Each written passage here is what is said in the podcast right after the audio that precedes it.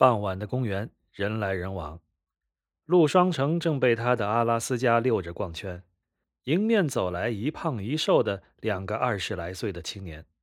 胖的那个戴着藏青色的帽子，看见他笑得眉眼弯弯，像个弥勒，张口一句：“恭喜啊，双成！”这是陆双成的两个朋友。听到这话，他拉住牵引绳，停下来打了个招呼。又有些疑惑，恭喜！瘦的那个语速很快，噼里啪啦一通解释。你休个假而已，居然也不看看消息的。你那幅画呢？获奖了，因为你们参赛的写了代表单位，所以那个奖品跟奖状呢，都是先发到公司的呀。好家伙，一等奖哦！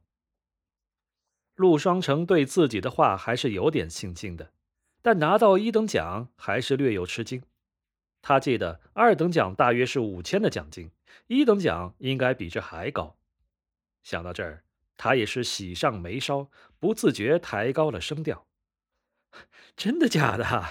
嗨，运气，运气而已。”虽然一口一口运气，但语气里并没有谦虚，只有被稍稍克制的骄傲。大约是被主人影响。阿拉斯加也摇着尾巴，兴奋地转起圈来，但一旁的藏青色帽子却皱了皱眉，小心反问：“一等奖好像是陈岩啊？”瘦高个反驳：“哎呀，我分明记得，我看到的是老陆。”陆双成脸色僵了僵，想起陈年的话，觉得有些嫌弃，连带着嫌弃组委会的审美起来，但还是客套了一句。呃，他确实也不错，不错。瘦高个儿可不依，拿起手机仔细查阅，把名单检查了一遍。